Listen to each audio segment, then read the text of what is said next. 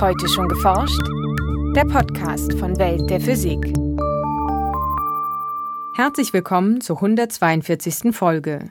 Heute begrüßen Sie Maike Pollmann und Jens Kube. Der Anteil von Solar- und Windenergie an der Stromerzeugung in Deutschland nimmt stetig zu. Wetterschwankungen wirken sich damit auf die verfügbare Energiemenge aus. Die Stromnetze und auch die Verbraucher sind momentan kaum in der Lage, diese Schwankungen aufzufangen. Wir haben über die Energiewende, die sehr erfolgreich funktioniert, gerade relativ hohen Zeitdruck eigentlich, was die Mengenüberschussproduktion aus erneuerbaren Energien angeht. Sagt Hans Schäfers von der Hochschule für angewandte Wissenschaften in Hamburg. Um dieses dringende Problem zu lösen, arbeiten Forscher an sogenannten intelligenten Stromnetzen, die eine größere Flexibilität beim Energieverbrauch ermöglichen. Welche Ansätze man hierbei verfolgt, hören Sie in unserem heutigen Schwerpunkt. In den Nachrichten geht es um den gesicherten Nachweis von Element 115, um die mögliche Herkunft von Schwefel im Erdmantel und um gefrorenes Wasser in der Atmosphäre des Planeten Saturn. Anschließend haben wir noch einen Veranstaltungshinweis, nämlich für Wuppertal. Hören Sie nun das Feature von Michael Büker.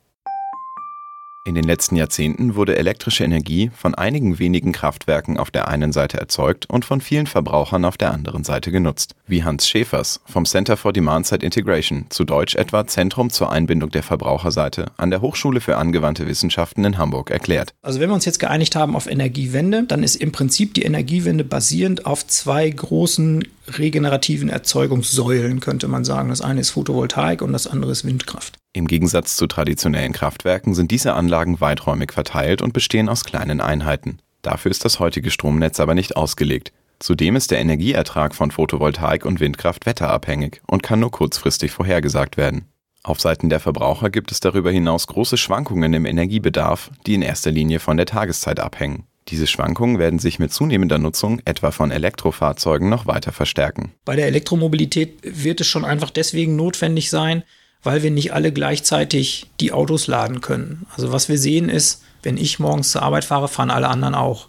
Wenn ich abends nach Hause komme, bin ich auch wieder in der Rush Hour. Und das bedeutet, wir sind auch alle gleichzeitig zu Hause und wir stecken unser Auto gleichzeitig an die Ladesäule. Und das zeigen Rechnungen sehr deutlich, geht schlicht nicht mit unserem bestehenden Stromsystem. Und wir können es auch nicht so ausbauen, dass das tatsächlich geht. Hans Schäfers und sein Team forschen deshalb an intelligenten Stromnetzen, sogenannten Smart Grids. Ihr Ziel ist es, die Stabilität der Stromversorgung zu stärken, indem Systeme auf das Energieangebot reagieren. Das würde zum Beispiel heißen, dass man eine Wärmepumpe, die eigentlich dem Thermostat im Haus folgt, ja, und feststellt, die Raumwärme hat jetzt ein kritisches Niveau erreicht, ich gehe jetzt mal an, dass man so eine Wärmepumpe planvoll betreibt. Das heißt, man vereinbart mit ihr einen Fahrplan.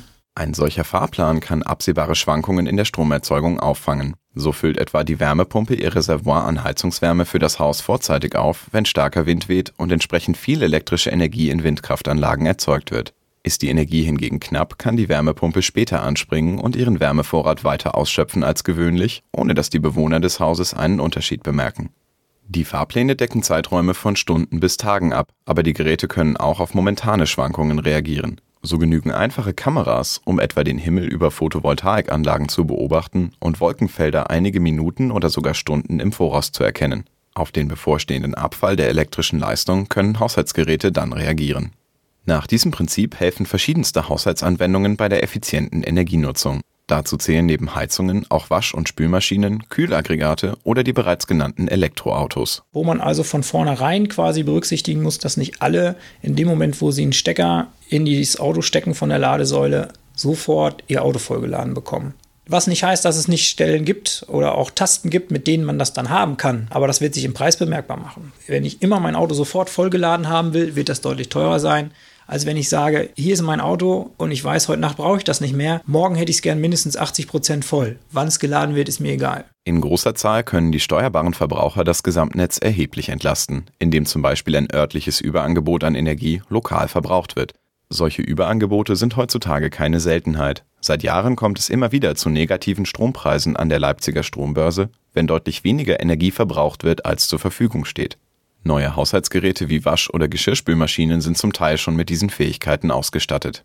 Es gibt aber auch Nachrüstkonzepte, wo man einfach sagt, es gibt äh, Verbraucher, die kann ich relativ einfach analysieren. Eine Tiefkühltruhe zum Beispiel. Und die ist auch relativ robust. Ja, also wenn man eine Tiefkühltruhe den Stecker zieht, geht deswegen ja die Tiefkühltruhe nicht kaputt. An der Stelle ist es eben möglich, zum Beispiel Funksteckdosen einzusetzen, die ein bisschen Intelligenz bekommen, um sich mit irgendeiner zentralen Einheit im Haus zu unterhalten und mit der dann zu kommunizieren, was eigentlich passieren soll. Den Stromverbrauch von Privathaushalten präzise nachzuverfolgen, bringt jedoch einige Probleme mit sich. Aus den Verbrauchsdaten lässt sich unter anderem ablesen, zu welchen Tageszeiten Bewohner zu Hause sind. Sogar Aktivitäten wie Kochen, Fernsehen oder Duschen können identifiziert werden. Dies birgt ein zweifaches Risiko. Zum einen könnten Außenstehende über die Stromdaten einen Haushalt ausspähen. Zum anderen könnten die Energieversorger oder Lieferanten Bewegungsprofile erstellen, die etwa in der Marktforschungs- und Werbeindustrie sehr begehrt sind. Hans Schäfers erkennt darin ein großes Problem, dessen sich Stromkunden zunehmend bewusst werden. Und es sind Smart Grid-Projekte nicht bei uns, aber in äh, Nordamerika zum Beispiel tatsächlich auch gescheitert. Eben deshalb, ja, weil tatsächlich Kunden gesagt haben, ich will gar nicht, dass mein Versorger auch nur die Chance hat, das zu sehen, was ich gerade hier mache. Also ganze richtig große Modellprojekte tatsächlich nicht durchgeführt worden, weil es irgendwann Widerstand gab gegen genau das Vorhalten solcher Profile. Das Center for Demand-Side Integration strebt daher eine möglichst anonyme Kommunikation zwischen den Netzteilnehmern an, sodass die Stromverbrauchsdaten gar nicht erst personenbezogen gesammelt und zentral gespeichert werden können. Die Projekte, in denen wir tätig sind, haben das alle auch zum Thema. Das heißt, es geht immer auch darum zu gucken, wie kann man solche Daten aufnehmen, ohne dass sie überhaupt an einer Stelle in diesem System klar quasi zu Tage treten, also abgreifbar sind, womöglich noch mit einer klaren Zuordnung zu einzelnen Kunden. Die Auswirkungen der Energiewende auf das Stromnetz werden sich aber nicht allein mit intelligenten Haushaltsgeräten auffangen lassen. Es werden zusätzliche Wege benötigt, die Energie umzuwandeln, damit sie gespeichert und verteilt werden kann. Dies könnte zum Beispiel durch das Power-to-Gas-Konzept geschehen, mit dem aus überschüssigem Strom mittels Elektrolyse Wasserstoff gewonnen wird. Dieser Wasserstoff kann in einer chemischen Reaktion mit Kohlendioxid in Methan umgesetzt werden. Dieses Methan dient schließlich als direkter Ersatz für fossiles Erdgas im bestehenden Gasnetz. Allerdings ist der Wirkungsgrad dieser Methode durch die zahlreichen Umwandlungen eher gering. Günstiger kann es sein, den Strom anstelle von Erdgas direkt einzusetzen ist es unter Umständen, und wir denken darüber nach in vielen verschiedenen Konzepten, sinnvoller im Moment Überschussstrom zu nehmen und an einer Stelle zu verwenden, wo man sonst Methan verbrannt hätte. Klassisches Beispiel, ich habe ein Gebäude und das läuft mit einer Gasheizung. Und im Prinzip macht die Gasheizung nichts anderes als Heizungswasser warm. Und in dem Moment, wo ich merke, ich habe viel zu viel Strom, mache ich das Heizungswasser warm mit Strom. Und ich stoppe die Verbrennung von Methan ich habe jetzt Methan gespart. Das ist derselbe Effekt, als wenn ich erstmal umständlich das Wasser spalte und dann den Wasserstoff nehme und mit CO2 daraus wieder Methan mache. Nur, dass der Wirkungsgrad viel besser ist. Der Wirkungsgrad an der Stelle ist 1. Ich habe einfach die Verbrennung von Methan vermieden. Ähnliche Einspareffekte gibt es bei fossilen Kraftstoffen für Fahrzeuge, wie sie etwa in Hybridautos bereits genutzt werden. In solchen Verbindungen sieht Hans Schäfers einen zukunftsweisenden Weg bei der effizienten Nutzung erneuerbarer Energien. Und was wir da sehen, ist einfach, dass die vorher relativ strikt voneinander getrennten Bereiche von Energiebedarf im Wärmesektor, Strom und Verkehr miteinander verschmelzen und über das Stromsystem auch informatorisch miteinander verschmelzen. Und da könnten auch noch mal größere Mengen von Flexibilität stecken, die wir dann brauchen auch, um diese Überschussmengen kostengünstig nutzbar zu machen. In Deutschland laufen zurzeit über 30 Projekte, die an Smart Grid Anwendungen forschen. Eines der größten war das in diesem Jahr abgeschlossene Projekt e-Energy mit über 8000 Verbrauchern in sechs Modellregionen. Eine aktuelle Studie der Europäischen Kommission geht davon aus, dass es bis zum Jahr 2020 in der Europäischen Union etwa 170 Millionen Smart Grid-fähige Stromzähler geben wird. Das entspricht über drei Vierteln aller Haushalte. Nachrichten Elemente mit mehr als 94 Protonen im Kern kommen zwar nicht natürlich auf der Erde vor, lassen sich aber künstlich erzeugen. Tatsächlich sind heute 118 chemische Elemente bekannt. Nachdem die superschweren Elemente mit den Ordnungszahlen 114 und 116 bereits ins Periodensystem aufgenommen wurden, bestätigten Wissenschaftler nun auch die Existenz von Element 115. Erste Hinweise lieferten bereits Experimente aus Russland. Jetzt wies ein internationales Forscherteam das Element 115 am GSI Helmholtz Zentrum für Schwerionenforschung eindeutig nach. Die Wissenschaftler verwendeten dazu eine Methode, die bisher nur bei leichteren Elementen eingesetzt worden war. Das Team brachte dazu einen dünnen Film des seltenen Elements Americium mit 95 Protonen im Kern auf eine Folie auf und beschoss diese mit Calciumionen mit jeweils 20 Protonen. Wenn die Kerne beider Elemente verschmelzen, entsteht das neue Element 115. Das superschwere Element zerfällt allerdings umgehend, wobei Alpha-Teilchen und Photonen emittiert werden. Anhand der Energie der freigesetzten Photonen konnten die Forscher das neue Element nun eindeutig identifizieren. Ihre Studie wird demnächst in der Zeitschrift Physical Review Letters erscheinen. Mit der Analyse der Zusammensetzung der Isotope eines Elements kann man etwas über seine Herkunft erfahren. Die Verteilung der Schwefelisotope im Erdgestein gleicht der einer bestimmten Klasse von Meteoriten.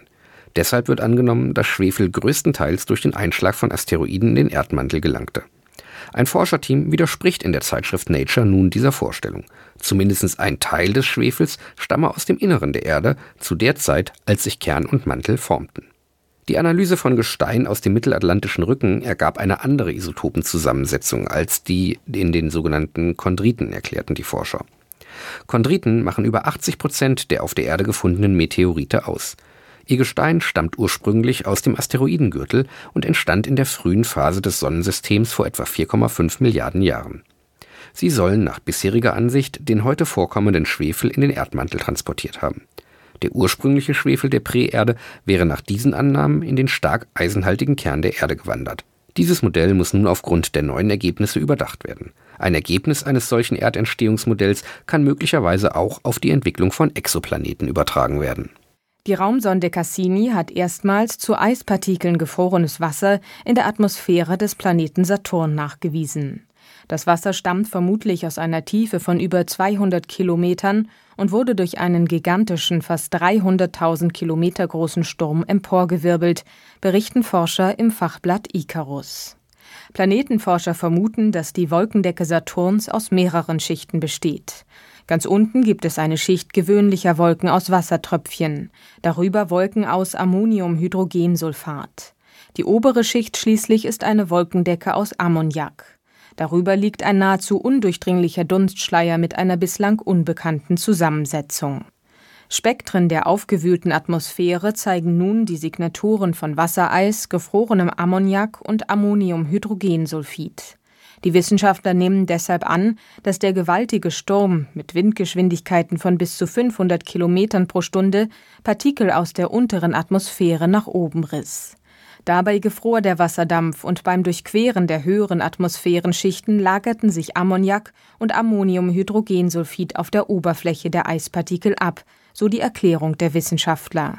Derart gewaltige Stürme treten in der Atmosphäre des Saturns nur etwa alle drei Jahrzehnte auf. Und nun zu unseren Veranstaltungshinweisen.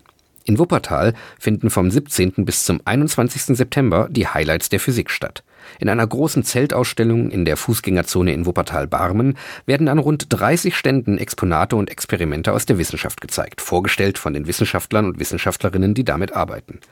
So haben sie die einmalige Möglichkeit, aus erster Hand noch mehr über die physikalische Grundlagenforschung vom Urknall zum Weltall zu erfahren. Dazu gibt es ein Kinderprogramm, einen Schülerwettbewerb, zahlreiche Vorträge für Schüler und physikalisch unterhaltsame Bühnenshows. Eröffnet wird die Veranstaltung durch die sogenannte Highlights Show, zu der es am Dienstag, 17.09. in der Zeltausstellung noch einige wenige Resteinlasskarten gibt. Ebenfalls im Rahmen der Highlights sind wir von Welt der Physik gemeinsam mit der jungen DPG Gastgeber eines Science Slams am Freitag, dem 20. September im Haus der Jugend in Barmen. Alle Veranstaltungsteile der Highlights der Physik sind kostenlos und können, mit Ausnahme der Show am Dienstagabend, ohne Einlasskarten einfach so besucht werden. Das vollständige Programm finden Sie online unter www.physik-highlights.de. Das war's für heute. Bleiben Sie wissenschaftlich und laden Sie uns auch nächstes Mal wieder herunter. Welt der Physik wird Ihnen präsentiert vom Bundesministerium für Bildung und Forschung und der Deutschen Physikalischen Gesellschaft.